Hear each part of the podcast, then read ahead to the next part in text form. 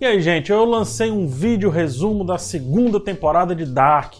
E aí a Ana Larissa Piacentini comentou algo que me incomodou bastante. Ela disse, abre aspas, Pô, PH, esperei tanto uma crítica sua de Dark, pois suas críticas são mais densas, mais sentimentais. Nunca vou esquecer a de Roma, para você me aparecer com um vídeo resumão, coisa que todo mundo tá fazendo. Nem um comentáriozinho sobre existencialismo, determinismo. Não gostei. Ok, desafio aceito. Dark é uma das melhores séries do momento e a terceira temporada ela tá aí, chegando, né? Tá quase na sua porta. Dependendo de quando você assistir esse vídeo, já chegou. E a vida já é outra coisa, a gente já está em outra realidade. Mas o cerne, a questão central de Dark, é a mesma desde o primeiro episódio: determinismo versus livre-arbítrio. Nem mais, nem menos. A partir de agora, fique avisado: teremos spoilers. Dark usa viagem no tempo para levantar a ideia de que talvez não tenhamos livre-arbítrio do jeito que achamos que temos. E eu não estou falando de um ponto de vista cristão e bíblico, eu falo de um ponto de vista físico e químico mesmo. Se temos um código genético que praticamente define até que doenças nós somos mais propensos a ter, se temos leis da física que não permite que a gente voe apenas aqui com o nosso corpo, com a nossa carcaça, ou se temos códigos morais e pré-definidos julgando o que é certo e errado dentro da nossa sociedade, é, onde habita o livre-arbítrio? Os coaches, tem sempre tem algum coach dizendo isso em algum canto. Ah, você pode ser o que você quiser.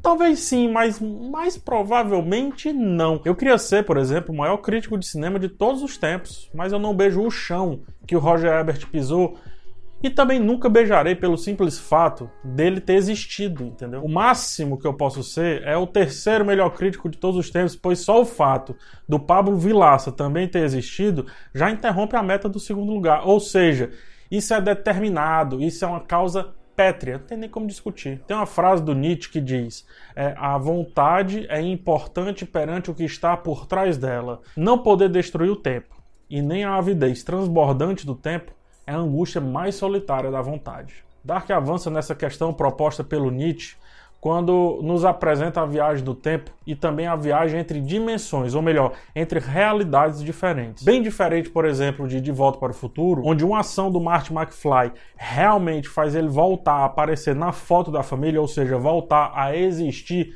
em toda a sua linha temporal, Dark nos convida a pensar que nenhuma ação parece ser o suficiente para mudar alguma coisa no tempo. Afinal, estamos presos ainda assim em uma cronologia onde as coisas realmente aconteceram e, se mudadas, aquilo que aconteceu não vai mais deixar de acontecer, na verdade, vai gerar uma outra realidade. Nos apeguemos então a isso. Se a mudança na realidade A, em vez de mudar de fato a realidade A, gera, na verdade, a realidade A.2, como que seu livre-arbítrio existe na realidade A? Em termos práticos, e exemplificando aí com Dark, se o Jonas impedisse o Michael, né, o Michael, de morrer, não necessariamente ele mudaria aquela realidade A a realidade A já existiu e sempre vai existir daquele jeitinho.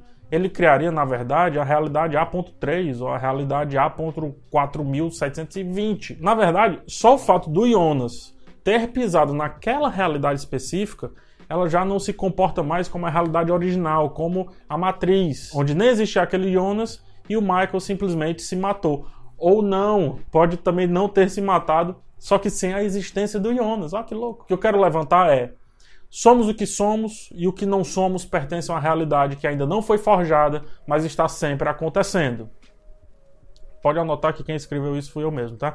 É, o PH que não gravou esse vídeo, ele tá lá em algum canto. Ele não tá mais aqui. O você que chegou nesse vídeo tão chato até esse ponto, é totalmente diferente daquele que não sabia nem o que era determinismo, livre-arbítrio e que nem entendia porque Adam é Adam por ser a tradução de Adão, e se olharmos bem, foi a primeira pessoa, ou melhor, a primeira pessoa para os cristãos a perceber que tudo está muito mais determinado do que a gente imagina. Abre aspas. O máximo de liberdade que o ser humano pode aspirar é escolher a prisão na qual quer viver.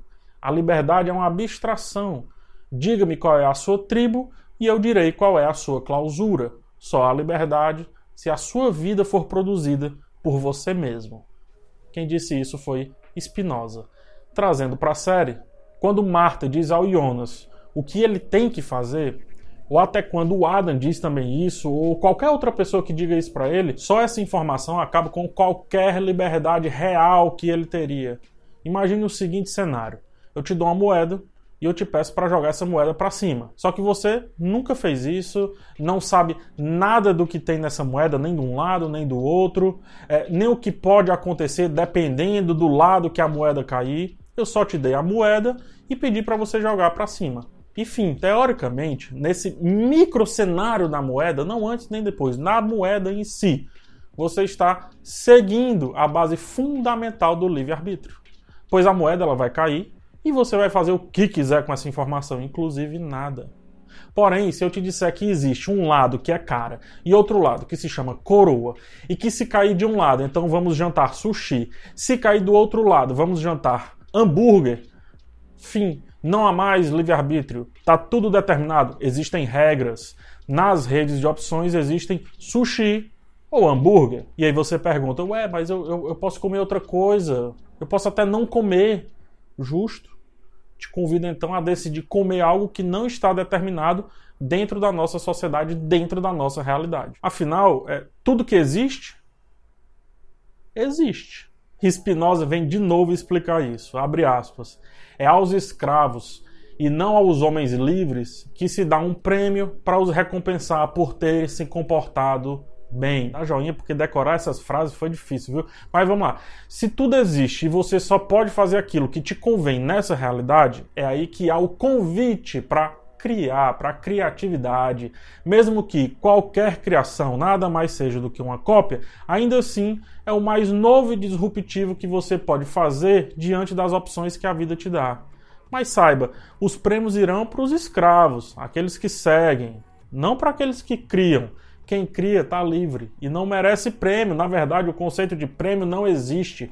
O prêmio é algo determinado. Para os criativos não faz sentido a determinação. Voltando para Dark, tanto faz qualquer coisa que aconteça lá na série. E essa é a magia dela. Ela vem para debater determinismo no nível muito, muito alto ao colocar o Nietzsche, o Spinoza, o Herzl também, associados a um elemento que eles não consideraram quando escreveram e mesmo assim acertaram no caso, a viagem no tempo e até a relatividade. Quer dizer, ou eles acertaram, ou quem criou o roteiro simplesmente fez assim por estar determinado em um mundo onde esses caras existiram. Gilles Deleuze, é, desculpa meu francês, ele disse que o fundamento do tempo é a memória. E aí o Yoda, em outro contexto, complementa dizendo que o futuro em movimento sempre está. Um olha para trás e o outro está olhando para frente. Se qualquer ação feita ali naquela linha do tempo de Dark por qualquer viajante do tempo vai gerar, na verdade, outras realidades, então a gente pode dizer que cada realidade específica é determinista de fato, ela é determinada.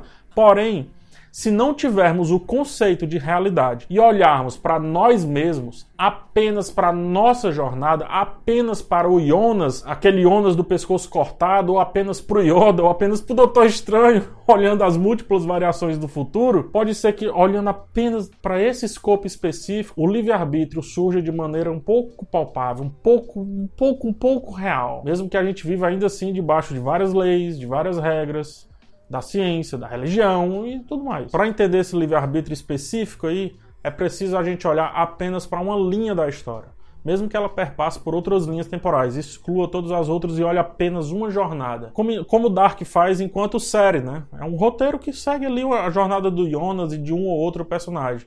E aí sim dá uma leve sensação de livre-arbítrio. Mas mesmo assim vem a questão: todos estamos determinados a morrer. Você pode mudar isso? Deus não criou Adão pecador, mas, primeiramente, o mundo em que Adão pecou. Quem fala é o Gilles Deleuze de novo. Gilles Deleuze. Deleuze. Dark responde, cara. Sim, você pode mudar isso. Pode mudar a morte. Pode negar a divindade que for. Pode mudar regras. Pode ficar indo e voltando no tempo. Pode se matar criança e gerar uma nova realidade. Tanto faz.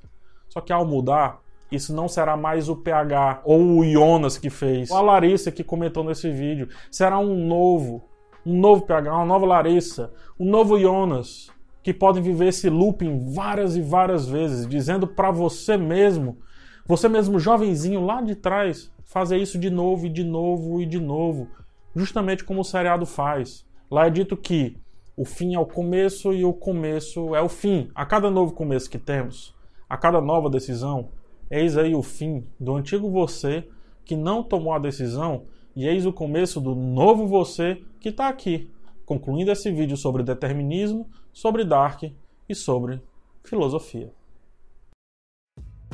Gostou do assunto? Dá uma lida em Friedrich Nietzsche. Leia Spinoza também, sem o qual esse nem metade desse meu pensamento eu conseguiria explicar. E aí isso eu agradeço muito aí o meu amigo Mauro Santos por ter me apresentado esse, esse gênio da filosofia. E assista Dark, ou assista De Volta para o Futuro, ou Questão de Tempo, ou Doutor Estranho, tanto faz. O importante é pensar no que está sendo visto. Espero que a Ana Larissa Piacentini elogie nos comentários esse vídeo, compartilhe esse vídeo com os amigos e que inspire você a fazer a mesma coisa com seus amigos que curtem Dark. Um forte abraço em todos, até o próximo vídeo e tchau!